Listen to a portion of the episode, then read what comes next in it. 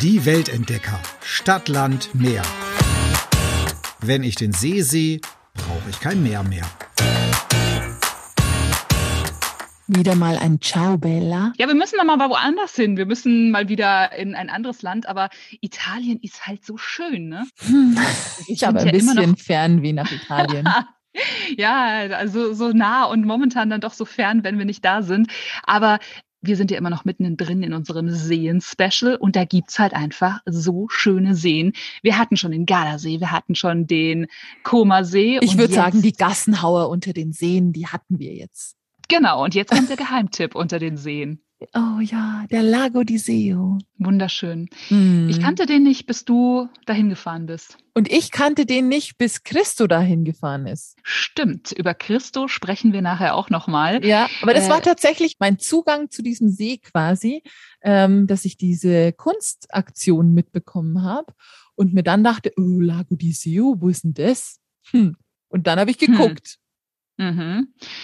Willst du gleich über die Kunstaktion was sagen oder erst noch ein paar allgemeine Dinge zum Lago Du darfst dir was wünschen heute. Erst allgemein und dann können wir gleich zum Verpackungskünstler Christo überschwenken, würde ich sagen. Okay, so machen wir es. Also, der Lago di Seo ist der viertgrößte der oberitalienischen Seen. Wie gesagt, wir haben ja schon den Gardasee und den Comersee und äh, liegt in Brescia in der Nähe von Bergamo. Für Bergamo kann ich heute auch noch ein bisschen was erzählen. Das haben wir nämlich tatsächlich zweimal als Zwischenstopp gemacht, äh, mhm. äh, auf dem Weg hin zum Lago di Seo. Der See befindet sich etwa so 20 Kilometer äh, nordwestlich von Brescia am Fuß der Bergamasca Alpen. Und ja, das ist ein Seenbecken und auch hier wieder eiszeitliche Gletscher sind dafür verantwortlich, dass wir jetzt so einen tollen See haben. Mhm. Der See ist äh, 65, gut 65 Quadratkilometer groß, circa 25 Kilometer lang, an der tiefsten mhm. Stelle 251 Meter. Also mussten langen Schnorchel mitnehmen, um ganz runterzukommen. Es gibt eine Insel, über die Insel, glaube ich, sprechen wir noch. Ja. Und ich glaube, das waren so die Hard Facts, oder? Okay. Über die Insel sprechen wir, die Monte Isola, äh, der Inselberg. Und da hat ja der Verpackungskünstler Christo im Juni 2016 was ganz, ganz Tolles erschaffen. Also ich muss ja sagen, ich habe ich hab da nur diese Instagram-Bilder gesehen. Und zwar Instagram-Bilder von The Floating Piers. Mhm. Das waren so, hm, schwimmende Stoffbahnen. Man mhm. kennt es normal aus Germany's Next Top Model, wenn sie wieder die Challenge haben, dass sie irgendwie übers Wasser laufen.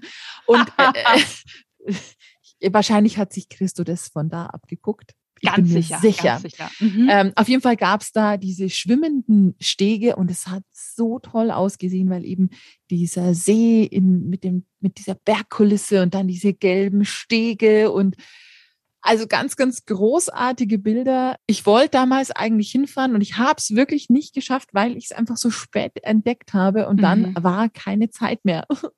Und dann habe ich mir gedacht, ich möchte aber trotzdem hin. 1,4 Millionen Menschen haben diese Aktion gesehen.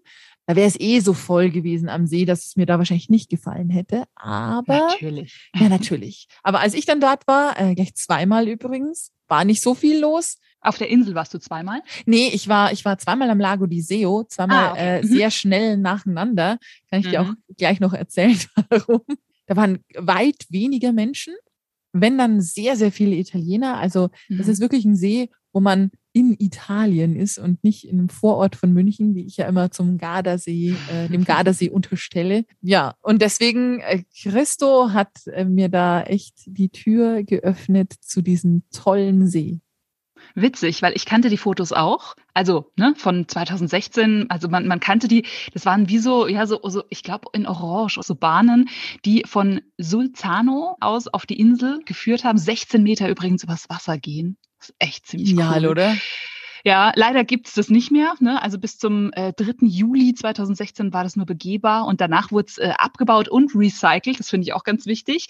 Als ich dort war, als ich eben auch auf der Insel dann war, habe ich die Fotos gesehen, dachte mir so, ach krass, hier war das. Ich wusste es nämlich tatsächlich nicht, wo es war. Ich wusste, dass es irgendwo in Italien war, fand es auch ziemlich cool, aber war dann zwei Jahre später ja, ziemlich gut. Auf der Insel wird ja auch daran gedacht, also Fotos eben mit ganz vielen Menschen drauf. Also deswegen, wie du schon sagst, ich glaube, es ist gar nicht so schlimm, dass man da nicht war. Wobei ich jetzt auch gern gesehen. Ja, und ich finde, also dieses, diese Christo-Installationen sind natürlich schon besonders, sagen wir mhm. mal besonders, weil du einfach nur eine gewisse Zeit hast. Also ich weiß gar nicht, er macht ja jetzt äh, in Paris den Arc de Triomphe und ich glaube, das ist auch nur eine ganz kurze Zeit, wo du den verpackt siehst dann und dann ist wieder vorbei. Klar, Verknappung äh, funktioniert natürlich, natürlich, immer gut. Natürlich. Jetzt haben wir schon ein bisschen die Monte Isola angerissen und normalerweise haben wir unseren Insider, unsere Insiderin ja immer so relativ zum Schluss, aber dieses Mal möchte ich unsere Insiderin wirklich jetzt schon mal äh, mit einbringen weil sie nämlich ganz viel auch erzählt über die Monte Isola und weil sie ganz viel erzählt über Clusane, das kleine Örtchen, in dem wir gewohnt haben. Äh, war ich auch übrigens äh, ihretwegen, weil sie nämlich einen Artikel geschrieben hat über den Lago di Seo, den ich damals schon verschlungen habe. Ich spreche von meiner Kollegin von Annette Eckel. Sie spricht fließend Italienisch und ihre Liebe zu Italien hat sie schon mal ganz früh entdeckt. Sie war nämlich Au pair in Rom, hat dann auch in Italien italienische Literaturwissenschaft studiert, hat als Auslandskorrespondentin berichtet aus Rom, aus Mailand, also wirklich sie ist quasi Italienerin. und die kennt sich einfach richtig, richtig gut aus, unter anderem am Lago di Seo. Und ja, Darf ich ganz kurz sagen, ich ja? finde es so schön, dass wir Lago di Seo sagen, weil Iseo-See finde ich ja. ganz furchtbar. Also lass Klingt uns bei, also das wäre äh, der, der deutsche Name wie Koma-See und Gardasee, mhm. Iseo-See. Lass uns bei Lago di Seo bleiben. Ja, definitiv. Und lass uns jetzt zur Annette ja. schwenken. Der Insider-Tipp. Mein persönliches Highlight ist die Monte Isola. Das ist eine autofreie Fischerinsel, die liegt wunderbar mitten im Lago di Seo. Ist ein richtiger Blickfang, 600 Meter ragt die steil aus dem See heraus, gilt so als Juwel am Lago mit kleinen Dörfern und vielen Oliven, Kirsch- und Kastanienbäumen. Doch das, dass es autofrei ist, hat das natürlich einen ganz besonderen Flair. Wir fahren mit der Fähre am besten von Solzano nach Peschiera Maraglio ist der Hauptort auf dieser kleinen Insel Monte Isola. Da leihen wir uns eine Radl aus und schwingen uns dann auf das Fahrrad für eine ja circa neun Kilometer lange Inselumrundung brauchen wir etwa eineinhalb Stunden, kann man natürlich auch viel länger brauchen. Der Weg liegt oft direkt am Wasser, das heißt, es sind auch kleine Badestops möglich, führt durch alte Dörfer, bietet traumhafte Ausblicke, natürlich ein bisschen Kondition mitbringen, denn die Insel selbst hat nochmal viele kleine Hügel, also nicht zu unterschätzen. Oder wer mag, kann es natürlich auch zu Fuß umrunden, etwa drei Stunden da einplanen. Und in den Dörfern gibt es natürlich auch viel zum Anschauen, mal ein Cappuccino trinken, was Schönes essen. Und wir kommen auch vorbei an der Bootsmanufaktur, denn die Boote des Lago di Seo sind ja ganz, ganz berühmte, schöne, wunderschöne Boote. Was wirklich auch perfekt ist, äh, wir sehen auch hier, wir brauchen eigentlich kein Auto am Lago di Seo. Die meisten Orte sind mit dem Schiff zu erreichen. Ich bin dann zum Beispiel in Iseo selbst in dem Ort gestartet. So ein kleines romantisches Städtchen mit vielen kleinen Bars und Restaurants und bin dann rübergefahren zu meinem Lieblingsort. Das ist Clusane. Ist ein Fischerstädtchen, etwas ruhiger und sehr malerisch mit verwinkelten Gassen, mit einem verfallenen Palazzo, einem idyllischen kleinen Hafen. Das ist also so etwas, ja, der ruhige Zipfel vom Lago und da gibt es auch ganz tolle Restaurants und kulinarisch sollte man da unbedingt die Tinka al Forno probieren. Das ist eine im Ofen gebackene Schleie mit Polenta. Das ist auch so die Spezialität des Sees. Direkt am See grenzt das Naturschutzgebiet mit dem Torfmoor an. Das ist wirklich sehr romantisch. Können alle auch ein bisschen durchgehen durch das Moor und das Schilf bewundern, wie es im Wind sich bewegt. Und äh, im Anschluss an dieses Torfmoor geht ja dann auch schon die berühmte Gegend los, die Francia Corta. Das ist das Weinanbaugebiet. Das sind diese ja kostbaren Schaumweine und die vielen Weinkeller. Was besonders toll ist, dass auch der ein oder andere Weinbauer einen mal gern in den Weinkeller lässt, wenn man freundlich anfragt und erklärt, warum die Weine denn so kostbar sind, wie die entstehen, wie sie gelagert werden. Und das eine oder andere dann zu probieren und sich als Mitbringsel mit nach Hause zu nehmen, ist natürlich immer ein ganz besonderer Tipp. Am besten aber vorher erkundigen, weil die natürlich nicht immer offen haben und es gibt nichts frustrierenderes, als extra hinzufahren und dann vor verschlossenen Türen zu stehen. Ja, ich muss sagen, sie hat recht. Lago di Seo ist einfach der Hammer. Ich weiß nicht, wollen wir noch ein bisschen was äh, zur Monte Isola sagen, weil sie das ja auch so schön irgendwie aufgegriffen hat? Das können wir gerne machen. Ich muss vorneweg sagen, ich finde Monte Isola den unglaublich unkreativsten Namen für so eine Insel ever. Also ich habe, ich manchmal denkt man sich so, oh, wieso heißt denn die Straße so, wie sie heißt? Oder wieso heißt denn der Berg? Nee, Monte Isola heißt Monte, der Berg, Isola, ja. die Insel. Monte genau. Isola. Ja, manchmal kann man es so einfach machen. Super. Wieso sollte man immer alles verkomplizieren? Also die Italiener machen es sich manchmal echt einfach. Die Monte Isola ist halt auch die größte Insel am äh, Lago di Seo. Rund neun Kilometer dauert diese Umrundung, hat Annette ja auch schon gesagt. Also man kann da auf jeden Fall ganz gut mal mit dem Radl drumherum fahren. Und Monte, ne, es ist ein Berg, ungefähr 400 Meter ragt sie in die Höhe. Man, man braucht so ein bisschen ja, so ein bisschen Kondition, aber man kann zum höchsten Punkt gehen. Da sind teilweise auch wirklich wunderschöne Aussichtspunkte zur Kirche Santuario della Madonna della Ceriola. und da hat man wirklich einen super schönen Rundumblick über die Region, über die ganze Insel. Wirklich, wirklich, wirklich schön. Und die Monte Isola zählt zu den Borghi più bella d'Italia, also den schönsten. Dörfern Italiens. Keine 2000 Einwohner haben sich da über die Insel verteilt in neun Dörfern. Mhm. Und ja, die Dörfer sind halt oftmals wirklich nur zwei, drei, fünf Häuser. Also das ist Italien at its best. Vor allem Italien at its best sind auch die ganzen Mopeds, weil autofreie Insel, aber dafür begegnen euch ganz schön viele Mopeds und ganz schön viele Radfahrer natürlich. Es ist wirklich, wirklich toll. Man kommt da übrigens auch ohne Auto ganz gut durch, weil ein öffentlicher Bus verbindet diese Dörfer miteinander und es gibt auch Fährverbindungen von den unterschiedlichen Dörfern aus. Also die Infrastruktur für Touristen ist auf jeden Fall da. Ja, und also die Insel, ich, also ganz ehrlich, äh, jetzt auch äh, nach unserem Insider-Tipp, aber auch so, wenn man einmal da war, man versteht, warum es heißt, die Insel ist das Juwel am Lago di Seo. Mhm. Es gibt da zum einen eben diese, diese super schöne pittoresken, ich muss das Wort mal wieder sagen, ähm, Bilderbuch italienischen Dörfer, aber dann gibt es halt auch überall Olivenbäumchen, Kirschenbäumchen, Kastanienbäume. Es ist einfach, ja, was soll ich sagen? Italien at its best. Mhm. Total. Der Hauptort ist Peschiera Maraglio. Ähm, übrigens zu diesem Ort sind auch die Floating Piers dann gegangen. Also die sind da quasi an der Monte Isola angekommen. Und äh, auch dieser Hauptort ist schon mal mega schön, so richtig steil an Hang gebaut. Eine ganz tolle Seepromenade. Äh, da könnt ihr richtig toll Kaffee trinken, richtig toll essen. Und das ist wirklich wunder, wunder, wunderschön. Da wachsen die Zypressen direkt am Wasser und dahinter sind äh, wirklich so verschlungene Gässchen und Treppen, wie man sie halt auch von Italien kennt. Typisch italienisch, wunderschön. Pittoresk. Pittoresk, das stimmt. Entschuldige. Das stimmt. Ah, und übrigens, wer nicht radeln will, drei Stunden braucht man ungefähr zu Fuß einmal außenrum. Ah, das wäre mir zu anstrengend. Das ich habe es nicht ausprobiert. Es ist einfach nur Vor allem, da sind die ganzen Fotos, die wir äh, dazwischen machen, noch nicht mal mit eingerechnet. okay, also für uns wäre es eine Tagestour. das glaube ich allerdings auch, ja. Diese Wallfahrtskirche könnte ich auch noch mal äh, sagen, weil da sind wir nämlich tatsächlich hochgelaufen. Also diese Madonna della Ceriola, das ist wirklich auch wunder wunderschön. Also zum einen habe ich ja schon gesagt, die Aussicht mega. Und es ist eine Wallfahrtskirche, die auf einer Ruine gebaut wurde, und zwar Anfang des 15. Jahrhunderts.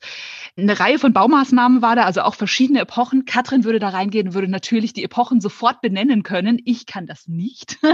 nee, ich kann, ich kann nur sagen, dass äh, Kreuzrippengewölbe Gotik Ja. sind. So, Und das, ist aber alles. finde ich schon alles großartig. andere weiß ich nicht. Ja, aber ich habe mir nur eine Epoche gemerkt. Jeder, jeder, der sich auskennt mit Architektur, sagt, um Gottes Willen, was erzählt die denn für ein Quark? Hallo, wir Ich haben in Tel Aviv die weiße Stadt noch nicht mal gefunden. Aber das ist so das Einzige, was ich mir merken kann. Also ich, äh, ich werde gern als Expertin äh, dargestellt. In dem Mhm. Fall ähm, bin ich es leider nicht. Okay, also auf jeden Fall, was da rausgekommen ist, letztendlich ist äh, eine Kultstätte mit ausgeprägtem Barockstil. Siehst du, siehst du? Das musst du doch nicht dazu sagen. Okay, dann äh, wunderschöne Fresken im Hauptschiff und im, oh Gott, da weißt du natürlich, was ist denn ein Presbyterium? Ähm, das weiß doch jeder.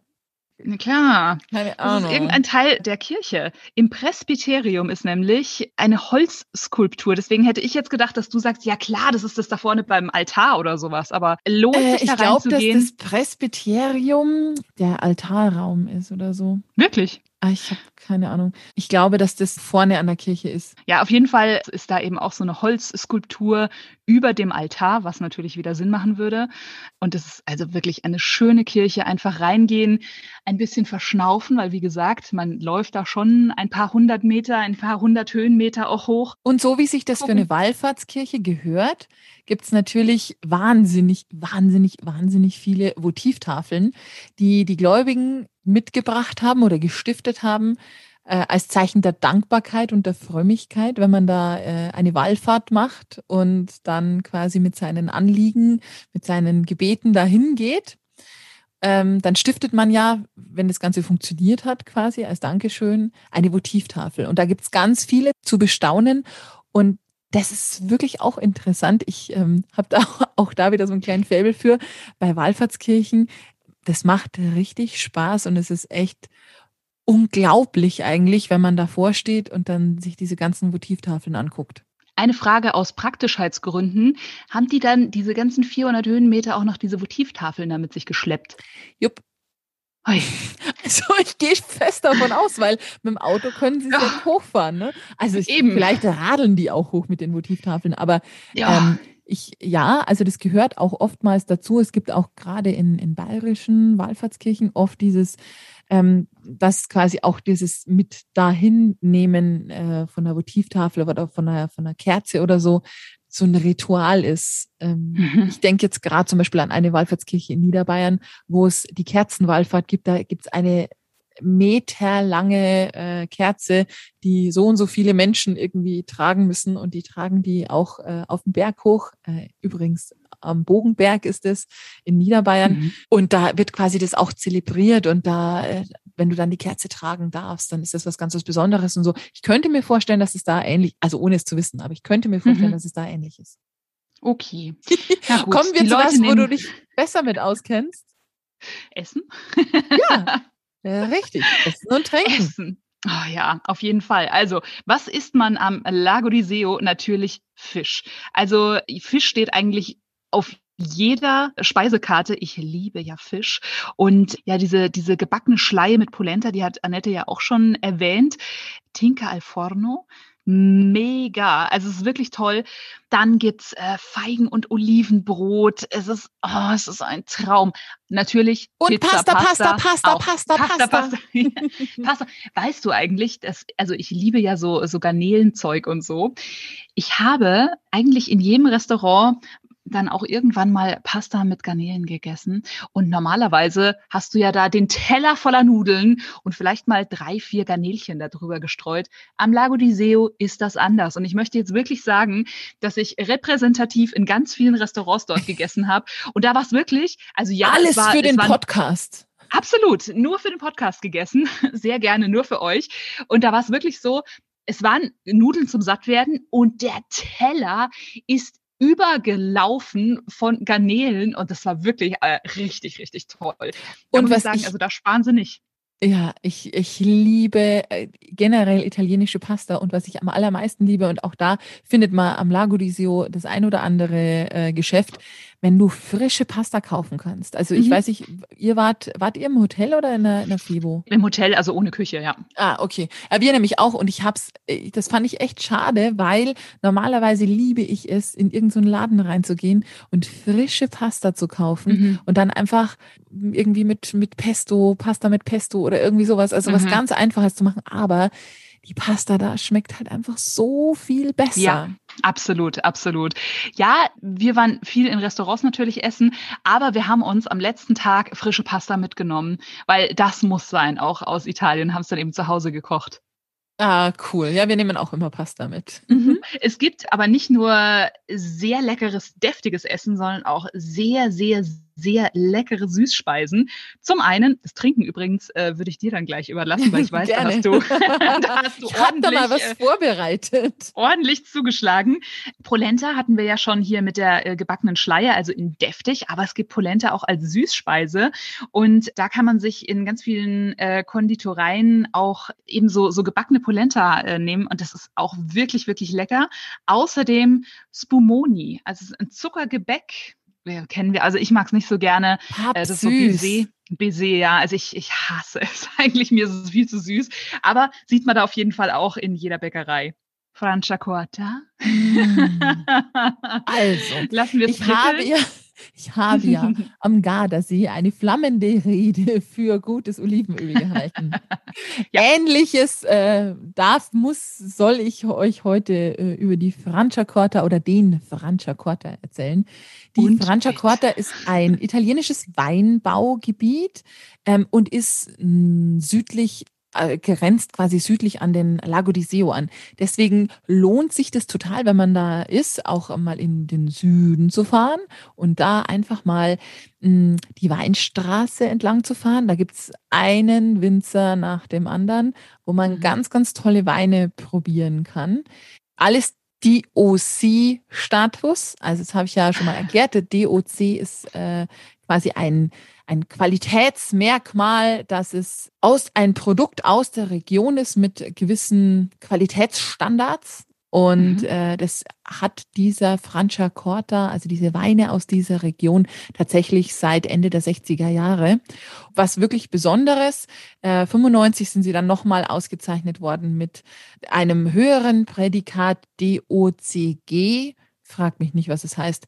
Das Besondere an den Weinen ist, dass diese Lage der, der Weinberge einfach sehr, sehr gut ist. Das ist ein Mhm. mineralischer Boden. Und dadurch, dass es die Alpenausläufer sind und es so ein mildes Klima ist, ähm, ist dieser Wein ja ganz besonders im Geschmack. Es gibt seit den 60er Jahren die Herstellung ähm, von Schaumweinen. Die werden nach wie vor im Stil von Champagner hergestellt. Genau. Champagner darf er nicht heißen, weil er nicht aus der Champagne kommt. Also heißt er jetzt Franciacorta. Und ich bin bei einer Weinverkostung, ähm, damals, als ich noch in Dachau gewohnt habe, äh, in Dachau auf diesen Franciacorta aufmerksam geworden und habe noch zu diesem Ach, Menschen, der, der uns den Wein erklärt hat, gesagt, mir kannst du auch ein Prosecco geben. Also wenn es ein guter Prosecco ist irgendwie, dann erkenne ich da eh keinen Unterschied zwischen Champagner oder dem Franciacorta und dem Prosecco. Dann hat er gelacht und gesagt, ja, ja, das sagen sie alle, aber du hast noch keinen Franciacorta probiert, oder? Sag ich, nö. Sagt er, "Mm, also bei Champagner weiß ich, dass es viele sagen, bei Franciacorta sagt das niemand. So, aha, okay. Mhm. Hat die Messlatte ganz schön hochgelegt und Mhm. ich weiß wieso. Ich weiß wirklich wieso.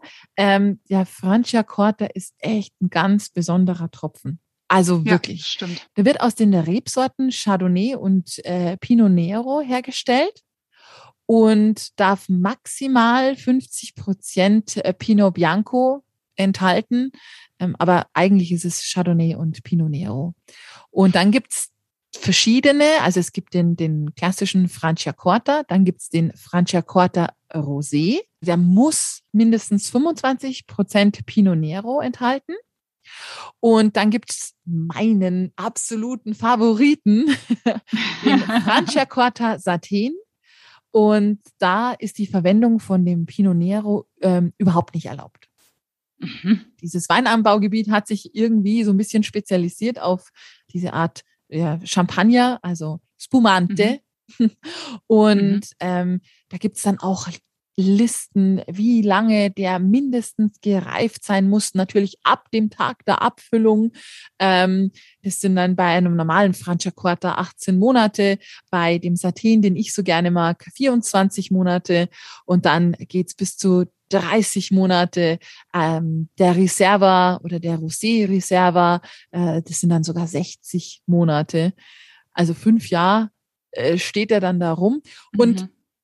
Was total witzig ist, wenn man in dieser Region unterwegs ist, sieht man überall vor den Gebäuden, also vor den Gebäuden, die äh, Franciacorta herstellen, so Holzaufsteller mit umgedrehten Flaschen drin. Und Aha. das ist eben die Art und Weise, wie ähm, Champagner hergestellt wird. Die werden umgedreht in Flaschen gereift und werden dann immer gedreht. Und also das ist eine, eine Wissenschaft für sich. Und warum weiß ich das alles? Weil wir auf einem Weingut geschlafen haben. Und es war ganz großartig. Oh Gott, war das toll. Also Aber das war, kannst du hoffentlich empfehlen. Na klar, noch. ich äh, packe euch den Link in die, in die Show Notes. Ähm, mhm. Wir hatten das größte Zimmer, das ich seit langem und nachdem nie wieder hatte. Und es war so eine schöne Location. Ich habe gelesen, dass da auch oft geheiratet wird, weil die so einen tollen Garten dabei haben und weil es einfach wunder, wunder, wunderschön dort ist. Ein tolles Lokal dabei, guten Franciacorta. Nicht so ziemlich, unwichtig auf dem Weingut. Nee, und ziemlich weit ab vom Schuss. Also ich glaube, da kann man rauschende Feste feiern und ich bin da echt begeistert gewesen. Hat man kaum Wie gehört, schön. ne? Äh, kaum, kaum. Ich finde, also jetzt gerade habe ich mir äh, echt so gedacht, ich meine, du bist sehr gut in deinem Job, aber wieso machst du nicht so einen Laden für Olivenöl und Franciacorta auf? Du sprichst da mit so einem Pathos nee, ich bin drüber. einfach nur, ich bin einfach nur immer hungrig und immer durstig. ich würde dir alles abkaufen. Das ist wirklich Wahnsinn. Das finde ich so toll. Ich fand es ja schon beim, beim Gardasee mit dem Olivenöl so toll. Seitdem gucke ich übrigens auf jede Flasche Olivenöl und gucke, ob da die, die Siegel drauf sind. Sehr gut, sehr und, gut. Ähm, ja, ich meine, mit Franciacorta hast du mich sowieso schon angesteckt. Und mir ist jetzt übrigens eingefallen, in der letzten Folge habe ich ja noch gesagt, ich bin an den Lago di Seo gefahren, deinetwegen, weil wir hatten nämlich so überlegt, ja, wir kommen aus der Toskana, wollen nicht in einem durchfahren nach Hause und äh, wo machen wir denn Stopp? Und ihr hattet nämlich den Lago di Seo gebucht. Und dann genau. haben wir ihn auch gebucht, weil ich gesagt habe, der Lago di Seo, ich möchte nicht schon wieder an Gardasee. Also ich liebe den Gardasee, aber da waren wir halt schon 35.000 Trilliarden Mal. Und dann habe ich ja gesagt, ich weiß aber nicht mehr, wer von uns beiden zuerst da war. Aber jetzt ist es mir wieder eingefallen. Wir haben uns ja in Südtirol noch getroffen. Genau. Und ihr seid gerade vom Lago di Seo nach Hause gefahren und wir sind gerade in die Toskana ne, und waren da genau. ähm, einige Wochen und sind dann eben über den Lago di Seo dann auch wieder nach Hause gefahren. Das weiß ich jetzt deswegen, weil wir nämlich gerade unseren dritten Hochzeitstag hatten und du uns eine Flasche Franciacorta mitgebracht hast. Also ich hatte meinen ersten Franciacorta auch, bevor ich an den Lago di Seo gefahren bin, dank dir. Sehr gut. Ja, was macht man nicht alles als gute Trauzeugin, ne? Absolut. Ja, also ich den, glaube, den, ich habe es ehrlich gesagt nur deshalb gemacht, weil äh, unser Auto sonst das äh, zulässige Gewicht überschritten hätte, weil an diesem Urlaub, wir haben gar nicht so viel Sightseeing gemacht, was für uns nicht untypisch ist, ähm, sondern wir haben so ein bisschen Weingut-Hopping gemacht. Ja, das wir, klingt irgendwie fast noch schöner. es war so toll. Wir saßen da und haben uns so ein bisschen durchprobiert und ich habe überall so ein Gläschen Franciacorta äh, getrunken. Mein Freund ist übrigens gefahren und er trinkt sehr wenig Alkohol, sehr, Praktisch. sehr wenig. Das heißt, ich hatte immer einen Fahrer. Aber dafür hat er den ganzen Parmesan und die ganze Salami und so verschnabuliert. Ähm, konnte ich mit leben. Großzügig. Ja. Wie viele Flaschen oder soll ich sagen, wie viele Kisten habt ihr mitgebracht? Nee, ich habe keine Kisten mitgebracht, weil ich habe überall maximal vier Flaschen gekauft. Mhm. Weil wir waren okay. halt an so vielen Weingütern, dass ja. ich gesagt habe, ich kann nicht alles äh, aufkaufen, das geht nicht. Und die hm. sind jetzt auch nicht ganz günstig. Also die sind jetzt ja bei weitem nicht so teuer wie ein, wie ein, äh, ein Champagner. Du mhm. bekommst mhm. da auch wirklich, also ich habe auch so ein paar billige Flaschen mitgenommen, einfach so für, wir kommen aus dem Urlaub und stoßen jetzt mal äh, mit der Family mhm. an und so. Mhm. Da habe ich jetzt auch ein paar, paar günstigere Flaschen für so 12, 13 Euro aus dem Supermarkt mitgenommen, ja. Mhm. Aber ich mhm. habe natürlich dann schon auch ein paar sehr gute Flaschen mitgenommen und die lagen dann halt alle so zwischen ja, 20, 25 Euro. Und dann überlegst du dir halt schon, nehme ich jetzt wirklich einen Karton mit oder nehme ich jetzt irgendwie mhm. Eine oder zwei Flaschen. Absolut. Letzten Sommer haben wir auch mit einer Flasche noch angestoßen. Oh ja. Bei euch zu Hause. Das war die letzte Flasche aus diesem Urlaub tatsächlich. Und du hast sie mit mir geteilt. Das ist wirklich eine Ehre. Ah, wenn, dann natürlich hm. nur mit dir, aber. Hm. Du sag mal, du ich hast glaube, gesagt, ihr wart in Clusane. Ähm, richtig. Kannst du da noch ein bisschen was über erzählen? Weil ich glaube, da waren mhm. wir gar nicht. Also Clusane ist wirklich ein super, super süßes Fischerstädtchen und sehr, sehr malerisch mit ganz verwinkelten Gassen. Eine kleine Altstadt, super idyllisch, ein kleiner Hafen. Also man kann da sehr schön einfach nur laufen und genießen. Also es ist wirklich ganz, ganz toll. Und ich habe da auch zwei Restaurant-Tipps. Zum einen Al Porto, ist direkt am Hafen, war auch eins dieser Restaurants mit diesem Berg von Garnelen auf den Nudeln, von denen man auch schon satt geworden wäre. Wir waren da zweimal, weil wir es so herrlich da drin fanden. Also wirklich direkt am Hafen, mit Blick auf den See. Wunderschön, nette Leute dort. Also eins meiner Lieblingsrestaurants und eins, das ich, na, vielleicht noch ein bisschen schöner fand. Da waren wir allerdings nur einmal, weil es nicht immer offen hatte, warum auch immer, war das Pane al Sale, auch direkt am See gelegen und sowas von stylisch und cool und also wirklich auch ein ganz, ganz, ganz großartiges, tolles Restaurant. Wir hatten uns schon verliebt, als es noch gar nicht offen hatte und ähm, sind dann eigentlich jeden Abend drumherum geschlichen und dachten uns, na, haben wir heute vielleicht Glück, haben wir heute vielleicht Glück. Ich weiß nicht, was da gerade los war in der Woche, aber wir hatten dann wirklich einmal Glück und äh, sind da essen gegangen. Das war wirklich ganz großartig. Also wirklich nur durch einen kleinen Fußweg vom See getrennt. Du hast quasi das Gefühl, du sitzt im See. Nicht ganz okay. so nass, aber, aber wirklich, wirklich schön. Also ich habe mich extrem in Clusane verliebt. Ihr wart ja dann noch ein zweites Mal, weil die Franciacorta-Vorräte aufgebraucht wurden oder wieso seid ihr kurz ähm, drauf gefahren? Nee, weil ich muss, äh, ich muss mich jetzt mal outen, ganz kurz. Mein Partner und ich, wir sind ja beide Jäger. Mhm. Und wir waren ähm, am See unterwegs und irgendwann guckt mich Markus an und sagt, du sag mal, äh, hier in Norditalien ist doch irgendwo die Familie Beretta. Das ist ein mhm. Waffenhersteller. Sagt sogar mir was, ja. Ja, ja, also ziemlich, ziemlich bekannt. Äh, eigentlich einer der italienischen Waffenhersteller. So, pff, keine Ahnung, wo die sind. Und er hat getankt und in der Zeit habe ich geguckt. Und dann waren das, hm, ja, ich würde sagen, so gut 30 Kilometer vom, von da, wo wir waren, vom See aus entfernt, war eben ähm, die Stadt, äh, wo Beretta seinen Firmensitz hat. Und dann, mhm. wir wollten eh so ein bisschen in die Berge fahren, das machen wir eigentlich ganz gerne. Und dann sind wir so Bergpässe gefahren und ähm, sind dann eben irgendwann in dieser kleinen Stadt angekommen, in Gardone. Wir standen dann vor diesem riesen Werk von Beretta. Gegenüber ist die Villa Beretta. Könnten wir uns nicht angucken, leider. Ich hätte, ich wäre echt gerne in die Villa rein. Aber die gibt's nur zur Besichtigung, wenn du dich vorher ankündigst. Und dann mhm. haben wir, na gut, also wir waren ja nicht angekündigt, ist ja egal, wir waren da und gut ist. Und dann haben wir da einen Cappuccino getrunken und ähm, Markus hat es bei Facebook gepostet. Und dann hat ein Bekannter von ihm geschrieben und meinte, hey, wenn ihr da seid, ähm, da gibt's ja nicht nur Beretta, da gibt's ganz viele andere Waffenmanufakturen. Guckt doch da mal vorbei. Und hat uns dann unter anderem eben einen Kontakt gegeben von Bekannten von ihm. Und das war verrückt. Also ich, ich weiß, dass Waffen ein schwieriges Thema ist, aber wir sind dahin in so eine Seitenstraße und dann sind wir vor dieser Adresse gestanden mit einem ewig hohen Zaun, ähm, einer Metalltür und keine Ahnung. Und es war wirklich ein gruseliges Gefühl. Und dann die Tür ging auf, diese große Metalltür, und dann hat uns italienische Lebensfreude und Kunsthandwerk sowas von überrollt also die Chefin und der Chef waren da und ja, kommt rein und möchtet ihr, möchtet ihr einen Espresso? Und dann durften wir uns die Werkstatt angucken, waren im Showroom. Und jetzt äh, antworte ich auch endlich auf deine Frage. Ähm, Markus stand in diesem Showroom wie ein kleines Kind äh, in der Spielwarenabteilung und die Augen wurden immer größer und irgendwann hat er mich dann angeguckt und meinte, ich glaube, ich brauche eine Italienerin.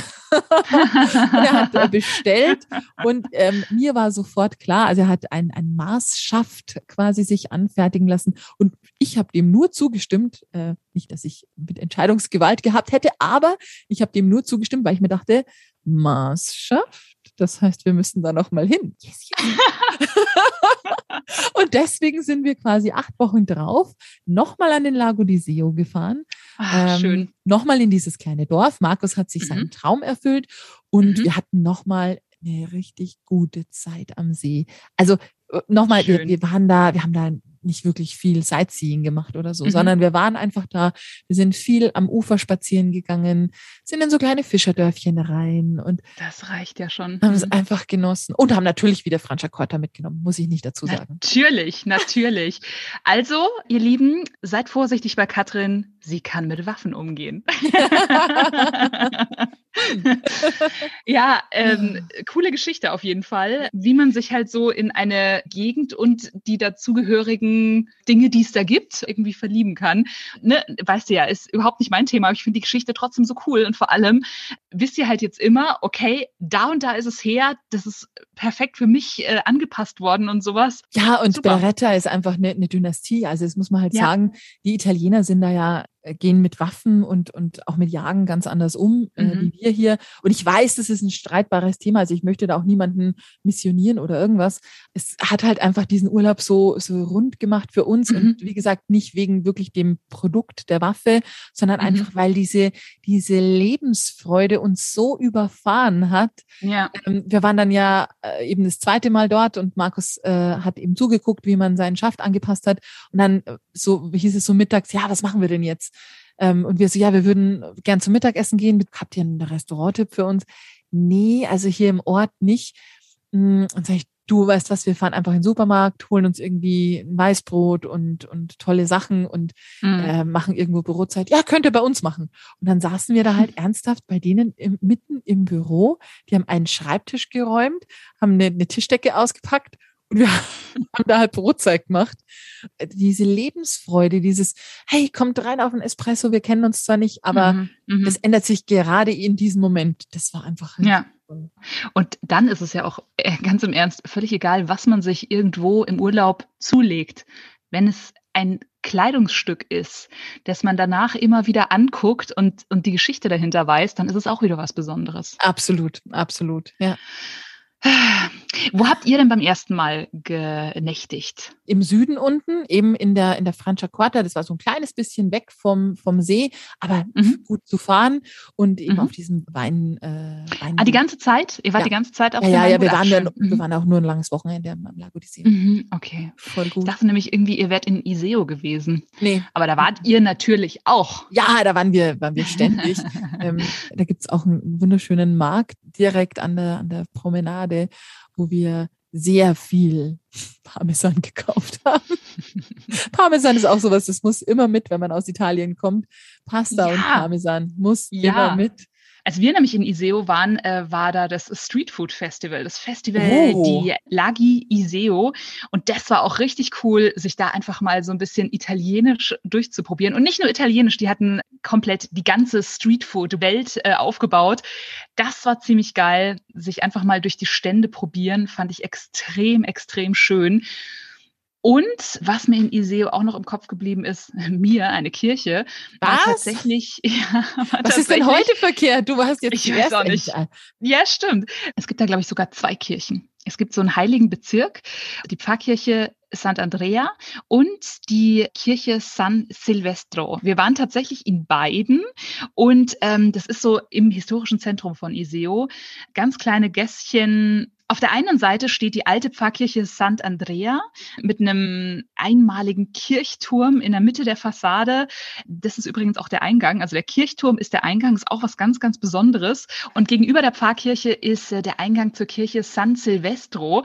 Und die ist mir so im Kopf geblieben, weil da ein riesengroßes Fresko des Totentanzes ist. Also es ist sehr, sehr morbide, aber da stehst du davor und du guckst es dir an und du denkst dir einfach nur, krass, das ist richtig künstlerisch. Ich mag ja diese Totentanzdarstellungen total gerne, weil Klugscheißmodus an. Mhm. Ich habe da mal eine Kirchenführung mitgemacht. Ah, Und da hat der Führer uns erklärt, dass eigentlich früher der Umgang mit dem Tod ganz ein anderer war. Und Mhm. ähm, deswegen war das eigentlich eher so ein Mahnmal und zwar nicht, hey, du könntest sterben, sondern lebe. Also dieses Mhm, Carpe diem. Nutze, nutze den Tag. Du lebst jetzt. Du könntest morgen sterben, deswegen mhm. mach's dir bewusst. Ich finde das, wenn man es unter dem Gesichtspunkt sieht, eigentlich immer ganz spannend zu sehen, Das wie stimmt. sich so auch das Verhältnis zum Thema Tod verändert hat. Stimmt. Ja, Iseo. Iseo, die Kirchen und ähm, die Märkte. Voll schön. Wir, wir, waren da auch auf so, so einem Wochenmarkt und das mhm. lohnt sich wirklich. Aber mhm. auch hier, das Schöne am Iseo-See finde ich, oh Gott, jetzt habe ich wirklich Iseo-See gesagt. Ähm, am Lago di Seo. ähm, Lago di Seo finde ich eigentlich, dass du wirklich einfach nur schlendern kannst und entdecken kannst, ohne diese Liste. Und ja, ich sage das wirklich ohne diese Liste mit den Top 10 Sehenswürdigkeiten, die man mhm. gesehen haben muss. Ja. Wir wollten übrigens einmal drumherum fahren um den See und haben auch angefangen. Und ich muss sagen, wir haben unsere einmonatige Elternzeit eben in Italien verbracht und unser Zwerg war ein halbes Jahr alt. Und unser Zwerg mochte Autofahren nicht ganz so gerne. Wir sind losgefahren in Clusane und wir sind bis zum na, nächsten, vielleicht übernächsten Ort gekommen. Der Kleine die ganze Zeit nur Hue, Hue, Hue. Und dann sind wir wieder umgedreht, weil wir gesagt haben, ach nee, das tun wir uns nicht an, nur damit wir dann einmal gesagt haben, wir sind einmal um den See rumgefahren. Ah ja, es dann gelassen. Ach nee, nee. Aber wir haben ein paar schöne Ausflüge gemacht. Also auch das äh, ging dann mal mit dem Zwerg. Zum Beispiel sind wir nach Bergamo gefahren. Da wart ihr, oh. glaube ich, auch. Ja, wir waren da zweimal sogar, ähm, mhm. was uns da so gut gefallen hat beim, beim ersten Mal. Also wir kommen ja von einer anderen Richtung, Richtung Koma See her. Mhm. Und dann liegt Bergamo ja quasi auf der Strecke, wenn man zum Lago di Sio fährt. Dann habe ich gesagt, ach komm, da müssen wir jetzt mal ganz kurz einen Kaffee trinken. Wir haben da nicht groß Sightseeing gemacht. Ich bin ganz ehrlich, mhm. wir, wir waren da, wir haben da eine, ein Päuschen gemacht. Wir waren da einfach auf dem Platz unten, haben uns einen mhm. Cappuccino geholt ah, und haben einfach Italien genossen. Jetzt mhm. habe ich schon unten gesagt, es gibt äh, in mhm. Bergamo eine Unterstadt und eine Oberstadt. Genau, und mit der Seilbahn kommt man hoch. Genau, wir waren dann mit der Seilbahn eben oben. Du bist ähm, mit der Seilbahn gefahren? Ja, weil das eine Standseilbahn ist. Okay, ich wollte gerade sagen, wie viel Frencher Quarter hast du vorher gebraucht? Nee, nee, nee, nee. äh, weiß nur, dass es knapp 100 Höhenmeter sind, die man da mhm. äh, zurücklegt. Ähm, hört sich jetzt nicht viel an. Die ganze Standseilbahn ist auch nur 240 Meter lang. Also auch hier, tja, hört sich nicht so schlimm an, aber die Steigung, die Steigung sind 52 Prozent. Ja, die Steigung ist ordentlich. Ich finde ja. sowas ja immer großartig, weil man dann die, die Unterstadt immer kleiner und kleiner und kleiner werden sieht. Und das ist, also ich finde sowas immer ganz toll, dann nochmal den Ausblick zu haben. Äh, du nicht so sehr, ne? Nee, nee, nee. Hm. Nee, muss ich, muss ich tatsächlich nicht haben.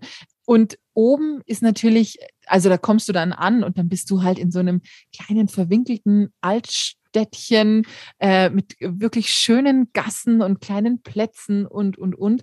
Und damit ich heute in der Folge nicht ganz abluse, ähm, äh, muss ich was zu der Basilika San Maria Maggiore erzählen. Mhm. Sie hat romanische Linien und dann aber innen eine Explosion an Barock. Interieur. Also mhm. es ist wirklich, es ist sehr imposant und ich glaube auch, das ist eine der bekanntesten und auch der beliebtesten Kirchen in Bergamo und Umgebung. Und die Geschichte, jetzt bin ich mal wieder, jetzt darf ich heute mal einen Mythos erzählen. Die Geschichte hinter dieser Basilika äh, San Maria Maggiore finde ich natürlich auch ganz schön, weil ähm, in den ersten Jahren des 12. Jahrhunderts gab es eine schreckliche Pestepidemie und mhm. die war in ganz Europa äh, und äh, da sind natürlich ganz viele Menschen gestorben. Und die Bewohner von Bergamo haben sich an die Mutter Gottes gewandt und haben gesagt, also wenn sie sie vor dieser Infektion schützt, dann widmen sie ihr eine Kirche. Es gibt eine Kirche, äh, Santa Maria. Also von dem her, ähm, glaube ich, wissen wir, wie es ausgegangen ist. Und ich finde solche Geschichten einfach immer wunderschön. Absolut. Ich habe noch eine Spezialität aus äh, Bergamo. Und zwar haben wir auch probiert Polenta e Osei. Ähm, das sind gleichzeitig zwei Spezialitäten, die gibt's in süß und in herzhaft. In herzhaft ist es nicht so meins, heißt nämlich äh, Polenta und Vögel. Das ist ein äh, gebratener Wildvogel mit Polenta. Äh, nope. Aber es gibt auch die Süßspeise, die kommt aus Bergamo. Das ist dann Polenta e Ose Dolce die ahmt dieses Fleischgericht nach. Allerdings ist weder Fleisch noch äh, Polenta drin. Das ist eine äh, gelbe mit Creme gefüllte Biskuit-Halbkugel dekoriert mit Schokoladenvögeln. Der Vogel ist mit drauf. Naja, wegen dieser eigentlichen äh, Spezialität. Ich hab's gegessen. Es ist, wie ihr euch vorstellen könnt, sehr süß und sehr mächtig. Aber wenn man mal in Bergamo ist, dann muss man das probiert haben, finde ich. Oh ja, das hört sich echt toll an. Es gibt Mhm. in Bergamo übrigens auch zahlreiche Stadtschlösschen, Castellos, Palazzos und, und, und, und, und. Da Mhm. kann man Mhm. echt gut eine Zeit verbringen. Ja. Und deswegen, ich glaube, wir müssen es wieder sagen. Bergamo ist, glaube ich, noch Wir müssen eine noch mal Reise dahin wert. kommen. Ja, also der, der Absolut, Lago di absolut. Seo natürlich, weil er einfach schön ist, aber Bergamo an sich, ich glaube, da bin ich noch mal. Katrin sagt nur, das muss man noch mal getrunken haben. auch das, auch das. Ich meine, weißt du, es ist ja auch wieder UNESCO-Weltkulturerbe und so. Da, glaube ich, muss man einfach nicht mehr sagen. Wobei ähm, es sind quasi sechs Städte, drei Regionen und, und, und, die zu diesem UNESCO-Weltkulturerbe dazugehören äh, in, dieser, in dieser Region. Also das muss man sich echt angeguckt haben. Das ist Mhm. wirklich toll. Welchen Ausflug wir auch gemacht haben, da weiß ich auch, dass ihr da auch wart, äh, sind die Erdpyramiden in Zone. Die kann man von einem Parkplatz auch sehen. Also man muss da gar nicht hinwandern, aber man kann hinwandern. Das ist eine wirklich sehr machbare Tour. Ich weiß gar nicht, wie lange man ungefähr unterwegs ist. Zwei Stunden oder sowas. Und man kommt dann richtig, richtig nah ran. Und ich finde, es ist cool, beides zu machen, weil vom Parkplatz hat man einen schönen Blick schon mal auf das Ganze. Und dann kann man da hinlaufen und äh, sieht es wirklich von unten, von oben, von der Seite. Ganz großartig, diese Erdpyramiden. So, und wie kommen diese Pyramiden zustande? Durch Erosionen des Wassers. Also die haben sich wirklich im Laufe von Jahrtausenden gebildet und sollte man unbedingt gesehen haben, die ragen wie Pilze quasi aus dem Gestein raus. Ich würde eher sagen, es sind die Erdpilze von Zone, aber so heißen sie nicht. Mit Pyramiden, finde ich, hat es wenig zu tun, aber es ist wirklich toll. Also man merkt so richtig, was das Wasser da über die Jahrhunderte, Jahrtausende so angestellt hat, hat äh, die Gesteine so äh, umspült und deswegen sind da wirklich ganz tolle Gesteinsformationen rausgekommen. Ja, das Lohnt ist echt sich. super schön da. Geht dahin, ähm, auch wenn man es vom Parkplatz aus sieht. Ja, äh, lohnt sich. Was ich übrigens auch sehr, komme ich schon wieder mit einer Kirche daher. Ich weiß auch nicht warum. Was ist denn heute Weil- los mit Ich dir? weiß auch nicht, ich weiß auch nicht. Weil ähm, da gibt's nämlich eine ganz, ganz, ganz alte Kirche am Ende dieser Wanderung, die Kirche San Giorgio. San Giorgio. Du musst, du musst auch, ich habe gehört, dass du diese Handbewegung nicht dazu gemacht hast. Hast ja, du viel die besser. italienische Hand? Ja, genau. Also, die ist wirklich mit so ganz, ganz, ganz alten Fresken. Also, es ist jetzt keine Kirche, da gehst du nicht rein und sagst, wow, ich bin erschlagen von Gold und äh, Prunk und was weiß ich was. Aber du siehst halt einfach, diese Kirche ist sehr alt, aus dem 12. Jahrhundert. Es sind so Fresken, äh, Malereien, wirklich schön. Und wie gesagt, ist am Ende der Wanderung. Guck da mal rein, es lohnt sich. Jetzt ist mein Fernweh ein bisschen besser, weißt du das? Ja, meins ist ein bisschen schlimmer. ich möchte jetzt mit dir auf einen Franciacorta mal kurz zum äh, Lago di Seo fahren. Wäre ich dabei. Äh, wir haben, ja, wir haben noch gar nicht gesagt, wie lang fährt man denn so? Ab München zum Beispiel sind es ungefähr fünfeinhalb Stunden, ab Nürnberg so hm, sechs, drei Viertel. Also es ist auf jeden Fall machbar. ja, also ich würde sagen, der. See ist in der Mitte zwischen Comersee und, und äh, Gardasee, aber die paar Mhm. Kilometer lohnen sich wirklich und man kann ja auch einen der großen Seen machen und dann mal zwei, drei Tage am Iseo und dann Ja. wieder rüber an großen See. Also das ist jetzt, Mhm. ist gut zu fahren, würde ich sagen. Ja, ja. Ich kenne tatsächlich wenige, die am Lago di Seo schon waren. Ich glaube, ich, auch. kann sie an einer Hand abzählen. Äh, Und da zählen dein Freund und du schon als zwei. Das muss sich ändern. Ich, aber ich glaube, wir haben heute ändern. echt eine, eine Lanze für diesen See gebrochen und äh, nicht Absolut. umsonst, weil es wirklich traumhaft ist dort. Ja. Es ist der kleine Bruder vom Gardasee. Der Lago di Seo ist nicht so bekannt, ist natürlich auch nicht so groß, ist aber eben auch nicht so überlaufen und nicht so touristisch. Ihr hört an jeder Ecke Italienisch und eben nicht wie am Gardasee Deutsch. In den Restaurants kommt man auch mit Deutsch wirklich nicht weit. Aber Nee. mit Händen und Füßen und den paar Brocken Italienisch, die man halt so beherrscht, äh, kommt man auf jeden Fall weiter. Also die Leute sind super nett, super gastfreundlich, wie du ja auch schon gesagt hast. Ich bin großer Lago di Seo Fan. Ich Ich auch. nicht alleine. ja, einfach ein Traum. Ja, gut, aber ganz ehrlich, bis wir wieder wegkommen, äh, so ein Wochenende, hm, wenn ich auf unsere Terminkalender gucke, Mhm. das wird schwierig. Ich glaube, wir brauchen ein näheres Ziel fürs nächste Mal. Ich glaube auch. Ich würde mit dir gern mal wieder wegfahren. Bin ich dabei. Und dann machen wir doch mal was ganz Nahes, so irgendwas äh, zwischen der Schwäbischen Alb und München. Wollen wir einfach einen Spicker werfen auf den Globus, auf die Landkarte und dann schauen, was so in der Mitte ist. Warte, ich mache das jetzt mal so gedanklich. Biu! Es ist Dinkelsbühl geworden. Oh, ja, äh, Dinkelsbühl, Weltstadt mit Herz. Ja. Ja. Habt ihr jetzt Äh, vielleicht noch nie gehört, aber das wird sich ändern. Ja, absolut. Ähm, dann lass uns doch mal einen Koffer packen für unsere äh, gemeinsame Reise. Mhm. Und zwar nicht nur Dinkelsbühl, sondern wir packen doch dann auch noch Rotenburg ob der Tauber und den Brombachsee Ja, mit ein, weil wir haben Eck. jetzt so viel Seen gemacht. Ich finde, so ganz vom See will ich noch nicht los. Absolut, absolut. Unsere Mittelfranken-Folge und wir packen ein. Ich packe einen Boxbeutel ein. Weil so ganz ohne Alkohol kann ich auch nicht. Ja, das, das stimmt allerdings, das stimmt allerdings. Dann pack ich Oropax, weil du so schnarchst. Nee, ich war ja die, die schnarcht. Ups, ich bin ja die, die schnarcht.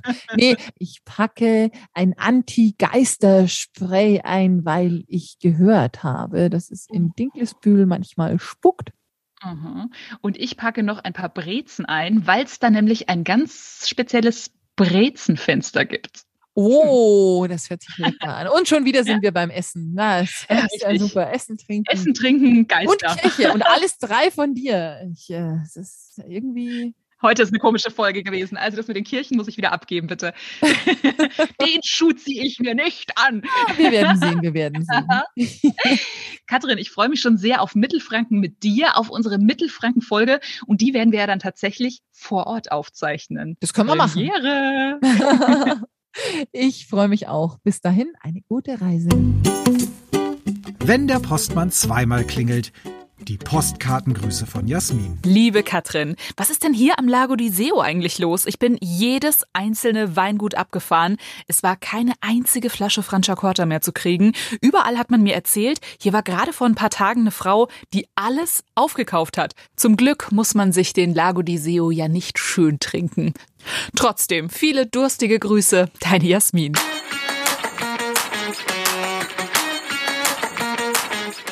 Die Weltentdecker. Stadt, Land, Meer.